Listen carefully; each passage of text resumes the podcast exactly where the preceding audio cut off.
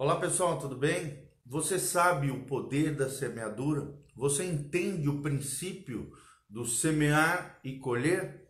É sobre isso que nós vamos falar sobre a lei da semeadura, uma das principais leis espirituais nessa manhã na presença do Senhor. Então continue conosco, abra o seu coração, deixe a palavra de Deus penetrar dentro da sua alma, dentro do seu espírito, trazendo a vida de Deus, trazendo transformação na sua história. Olha o que diz Gálatas 6, 7. Gálatas 6, 7 diz: Não vos enganeis, de Deus não se zomba, pois aquilo que o homem semear, isso também ceifará. Porque o que semeia para a sua própria carne, que a carne aqui é a natureza pecaminosa, o nosso lado ruim, humano, adâmico, terrível, porque o que semeia na carne, da carne colherá corrupção, mas o que semeia para o espírito, do espírito colherá vida eterna. E não nos cansemos de fazer o bem, diz Paulo em Gálatas, porque a seu tempo ceifaremos esse mesmo bem, se não desfalecermos. Por isso, enquanto tivermos oportunidade, façamos o bem a todos, mas principalmente aos da família da fé. Vou repetir e destacar o versículo 7. Não vos enganeis, de Deus não se zomba, pois aquilo que o homem semear, isso também ceifará. Vou repetir, aquilo que nós semearmos, isso também ceifaremos. Por isso o título da nossa reflexão, da nossa meditação, do nosso sermão hoje é semeando e colhendo.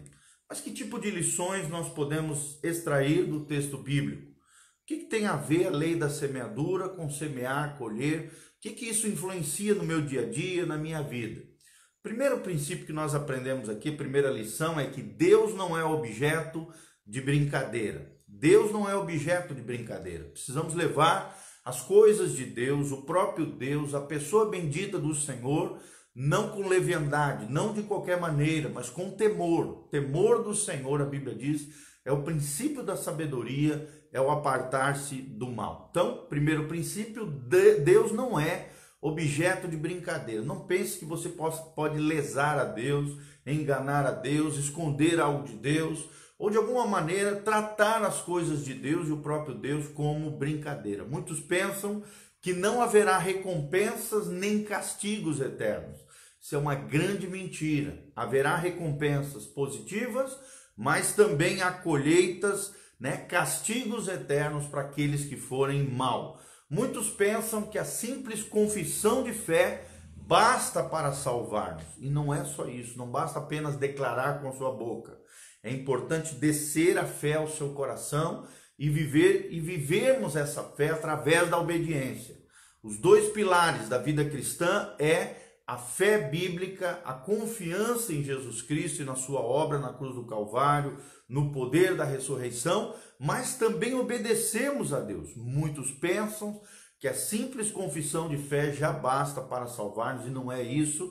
O justo sim viverá pela fé, mas a nossa fé só será verdadeira, autêntica, legítima se nós obedecermos a Deus, semearmos, fizermos aquilo que é bom, aquilo que agrada o coração de Deus, aquilo que ensina a palavra de Deus. Muitos imaginam que escaparão no meio da multidão. Não, irmão. Deus tratará com cada pessoa individualmente, é a lei da semeadura. Aquilo que o homem semear, isso também colherá. Isso não fala de forma coletiva, fala de, fala de, de algo individualizado. O juízo de Deus sobre a vida de cada ser humano será individualizado, será pessoal. Teu pai é vai ser julgado por ele, a tua mãe também, você individualmente. Os filhos não levam a culpa dos pais, nem os pais pelos filhos. Né? Tem muita gente também que acha que ritos, procissões, amuletos isso pagará minha dívida diante de Deus. E não é verdade. Nenhuma expressão religiosa externa vai modificar as coisas que eu tenho carregado internamente de poluição, de corrupção, de sujeira, de malícia. Não. Ritos, procissões, amuletos, é, é, expressões de religiosidade externa não alteram, não pagam a minha dívida.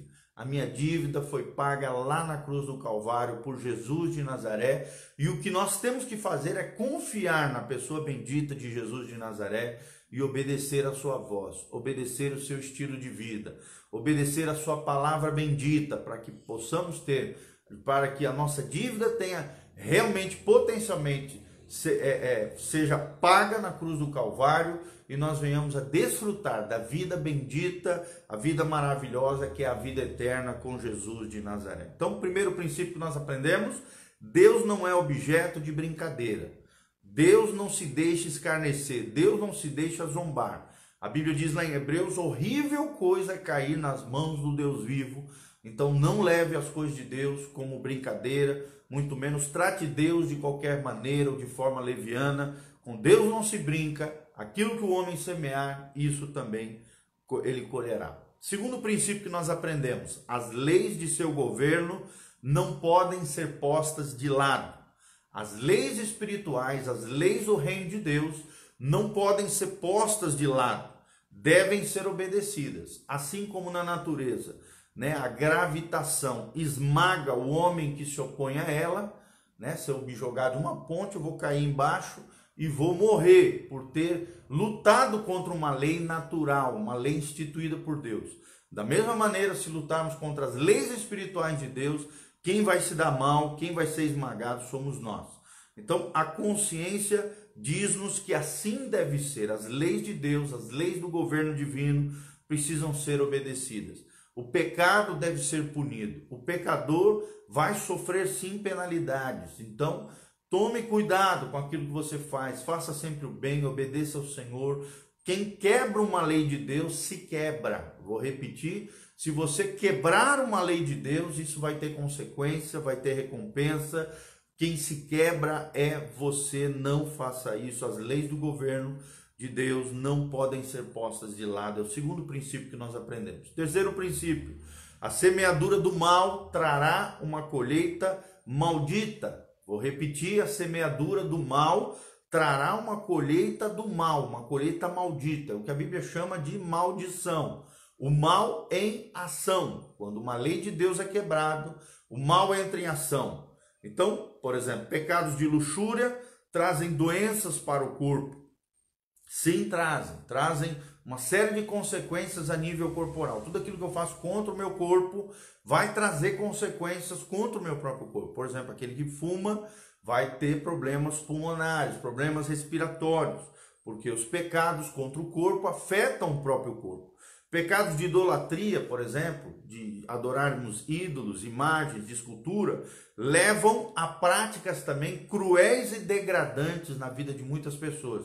Atrai pelo menos dois espíritos terríveis: o espírito de miséria, pobreza, bancarrota e o espírito, em segundo lugar, de imoralidade, sujeira, malícia, também são atraídos através do pecado de idolatria. Porque idolatria nada mais é do que um adultério espiritual. E se estamos adulterando espiritualmente, isso vai repercutir na vida moral, na imoralidade das pessoas e vai atrair coisas terríveis. Pecados de temperamento, por exemplo, pessoa que não controla o seu gênio, o seu temperamento, a sua personalidade, acaba causando crimes, guerras, misérias pessoais e coletivas. Pecados de falta de domínio próprio levam a vícios, compulsões, embriaguez, brigas e drogadição e coisas diversas com relação à falta de autogoverno, do governo do Espírito Santo, a falta de domínio próprio, acaba levando a vícios e compulsões. O pecador fica desapontado aí com a sua própria conduta, porque tem errado, porque tem falhado, porque tem quebrado a lei de Deus. A sua malícia lhe consome o coração, é o que diz a Bíblia Sagrada.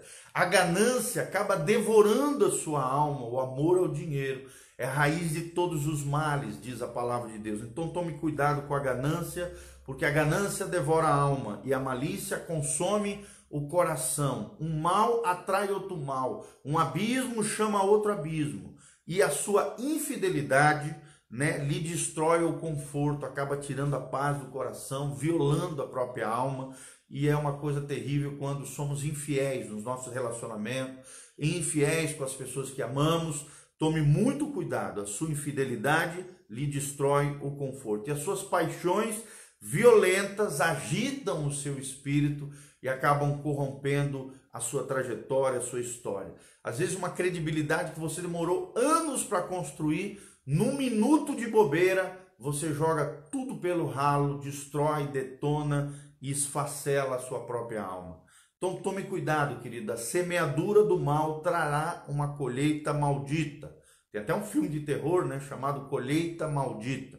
E é uma realidade. Aquilo que o homem semear, isso também ceifará. Mas a semeadura do bem, preste atenção, a semeadura do bem trará uma colheita do bem que é o que a Bíblia chama de bênção. Glória a Deus, louvado seja o nome do Senhor. Se você quer ser abençoado, abençoada, semeie com o bem, semeie com bondade, semeie aquilo que está de acordo com a palavra de Deus.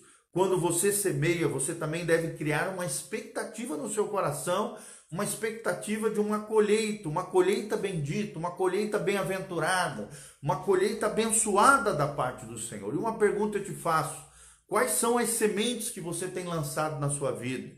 O que, que você tem semeado na sua história, na sua trajetória? Que tipo de colheita você tem colhido? Uma colheita abençoada ou uma colheita amarga? Com relação a Deus também, no Espírito, semeamos fé e obediência. Louvado seja o nome do Senhor. Com relação aos homens, precisamos semear amor, verdade, justiça, bondade, tolerância, mansidão, misericórdia, perdão e paz, para que possamos viver uma vida pacífica, abençoada e abençoadora. Tudo o que você faz a outras pessoas, preste atenção, é uma semente. Tudo aquilo que você faz contra outras pessoas ou a favor de outras pessoas é uma semente. Então, com relação a si mesmo, também Tenha uma vida pura diante do Senhor, uma vida santa, uma vida consagrada, para que você possa colher uma vida abençoada. Qual é a colheita do Espírito? É uma pergunta que surge dentro dessa nossa devocional. Primeiro, a Bíblia diz que é uma vida eterna em nós. E também outra coisa abençoada é que nós vamos desfrutar da presença gloriosa do nosso Senhor. Você é a primeira plantadeira cheia de sementes caminhando sobre a terra. Vocês sabem o que é uma plantadeira, né? É aquela peça que vai atrás dos tratores com, com armazéns de semente que vai passando pela terra, abrindo a terra e lançando a semente sobre a terra. Eu e você somos sementeiras do Senhor, somos uma plantadeira cheia de sementes divinas caminhando sobre a terra. Existe algo que Deus te deu, né? E que é chave, algo que Deus está pedindo para você. Por isso, vá lá e faça. Existe, existe algo em sua mão que é a chave para o seu futuro. Então, semeie, semeie com fé, semeie com obediência. Deus semeou seu único filho para ter você na família eterna de Deus. Jesus foi uma semente divina sobre a terra. Ele morreu na cruz do Calvário para que eu e você pudéssemos desfrutar da família eterna de Deus, da presença bendita de Jesus e do Espírito Santo, para que tivéssemos a vida eterna e desfrutarmos dessa vida extraordinária com Deus. E eu quero terminar com uma historinha aqui para você. Suponhamos que um homem recolha certa quantidade de pedrinhas miúdas e as pintes e as pinte, né? Vai pintando cada uma dessas pedras cuidadosamente de sorte que pareçam ser sementes de trigo, e a semeie em seus campos na primavera, esperando talvez uma colheita de trigo como o seu vizinho, né, que plantou realmente sementes de verdade na época da ceifa. Esse homem está louco, é um tolo em pensar que um truque pode escapar das leis da natureza e zombar, né, do Deus da natureza. Entretanto, igualmente tola é a conduta e muito mais pesado o castigo do homem que semeia a perversidade agora e espera ceifar segurança eterna e final no final da sua vida. Isso é um erro, uma falha grotesca. O pecado não é tão somente inútil e desastroso, como também é um trabalho enganador o pecado ilude o pecador e faz com que o mesmo perca a sua alma. Então lute contra o pecado, o pecado não terá domínio sobre você, porque você já não vive debaixo da lei do pecado e da morte, mas sim debaixo da graça de Deus. Semeie, semear a justiça nunca foi e nem é agora um trabalho perdido. Vale a pena semear justiça, aquilo que é correto, aquilo que é do bem. Todo ato é feito pela graça de Deus. A seu comando é vivo, é frutuoso. Pode parecer às, ve às vezes que sai de vista, né? Como a semente sobre o solo. Porém, surgirá de novo aquilo que você semeou. Então, cristãos, homens e mulheres de Deus, você que